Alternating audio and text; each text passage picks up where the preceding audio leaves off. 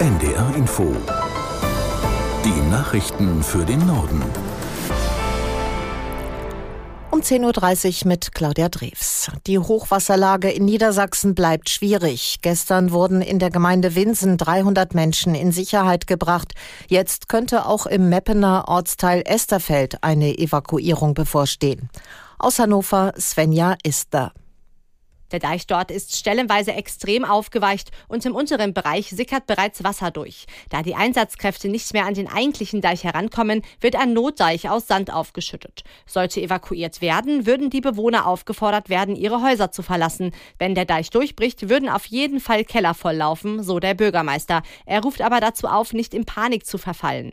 In Lilienthal im Kreis Osterholz sind über 300 Bewohner gestern aus dem Ortskern evakuiert worden. Nun wurde der Strom in einigen Teilen abgestellt. Der Deich der Wörpe ist auf der Höhe des Staatskanals so durchgeweicht, dass die Feuerwehr dort die Stabilität nicht mehr gewährleisten kann. Wie es im Laufe des Tages weitergeht, ist noch völlig unklar. Die Einsatzkräfte sind weiterhin rund um die Uhr mit einem Großaufgebot vor Ort.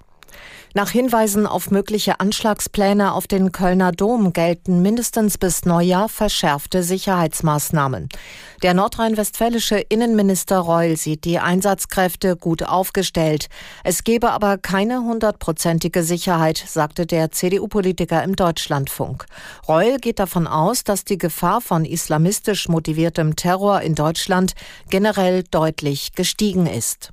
Wenn natürlich solche Ereignisse wie jetzt da im Nahen Osten passieren, dann gibt das nochmal einen Trigger. Das ist klar, die Einzeltäter, die unterwegs sind, die Menschen, die radikalisiert sind, ob jung oder alt, fühlen sich durch solche Vorgänge natürlich bestätigt, aufgerufen, wie auch immer, auch tätig zu werden. Da werden ganz, ganz viele Maßnahmen ergriffen.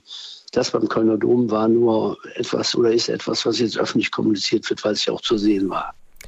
Das Handwerk in Deutschland rechnet mit einem schwierigen Jahr 2024. Rezession, Inflation und Kostentreiber wie der höhere CO2-Preis gingen auch an seiner Branche nicht spurlos vorbei, sagte der Präsident des Zentralverbands des deutschen Handwerks Dittrich. Verbraucherinnen und Verbraucher müssen mit steigenden Kosten rechnen. Außerdem bewertet das Handwerk die Zukunftsaussichten laut Dittrich negativ. Die notwendige Zuversicht, um die Transformationsziele zum Beispiel mit Blick auf den Klimawandel zu erreichen, sei nicht mehr da. Zum letzten Mal in diesem Jahr stellen die USA der Ukraine Militärhilfen bereit. Das Paket hat einen Wert von umgerechnet rund 225 Millionen Euro. Aus der NDR Nachrichtenredaktion Petra Mittermeier. Laut US-Außenministerium bekommt die Ukraine unter anderem 15 Millionen Schuss für kleinere Waffen sowie Munition für die Luftabwehr und den Mehrfachraketenwerfer vom Typ HIMARS.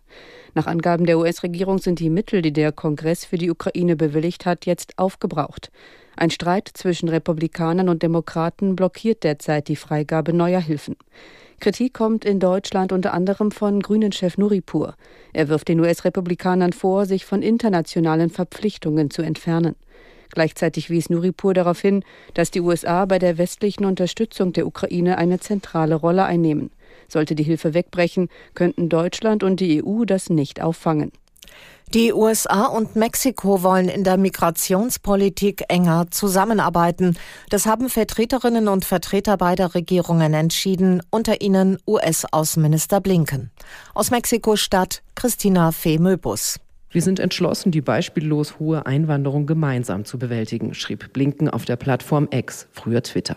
Angedacht sei zum Beispiel eine bilaterale Arbeitsgruppe, die sich regelmäßig berät und dabei auch die Herkunftsländer der Migranten mit einbezieht. Das hat die mexikanische Außenministerin Alicia Balsena im Anschluss an die Gespräche mitgeteilt. Weitere Details zu den Vereinbarungen wurden noch nicht bekannt. Die US-Regierung steht unter Druck. Dort beginnt bald der Wahlkampf und Migration ist ein hoch umstrittenes Thema. Die US-Grenzschutzpolizei vermeldete zuletzt etwa 10.000 Grenzübertritte täglich. Die meisten Migrantinnen und Migranten, die sich über Mexiko auf den Weg Richtung USA machen, kommen aus Venezuela, Kuba, Haiti und Mittelamerika. Sie fliehen häufig vor Armut, Repression oder gewalttätigen Banden in ihren Herkunftsländern. Die Republikaner im US-Bundesstaat Colorado gehen gegen den Ausschluss von Ex-Präsident Trump von den dortigen Vorwahlen vor.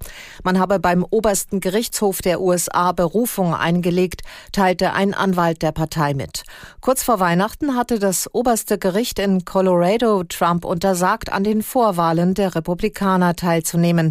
Zur Begründung erklärte der Richter, Trump habe sich wegen seiner Rolle bei der Erstürmung des Kapitols vor knapp drei Jahren für die Wahl disqualifiziert. Bis zum 5. Januar muss die Angelegenheit geklärt sein, weil bis zu diesem Tag die Stimmzettel für die Vorwahl in Colorado gedruckt sein müssen. Die russische Raumfahrtbehörde Roskosmos verlängert ihre Zusammenarbeit mit der NASA bis 2025. Dabei geht es um gemeinsame Flüge zur internationalen Raumstation. Bisher fliegt ein US-Astronaut als Teil der Besatzung eines russischen Raumschiffs zur ISS und umgekehrt. Zuletzt waren im September zwei russische Kosmonauten und eine US-Astronautin vom kasachischen Weltraumbahnhof Baikonur zur internationalen Raumstation Raumstation gestartet. Roskosmos hält nach eigenen Angaben an den gemeinsamen Flügen fest, um den Betrieb der ISS aufrechterhalten zu können. Die internationale Raumstation ist eines der wenigen internationalen, internationalen Projekte, bei denen die USA und Russland noch zusammenarbeiten. Das waren die Nachrichten.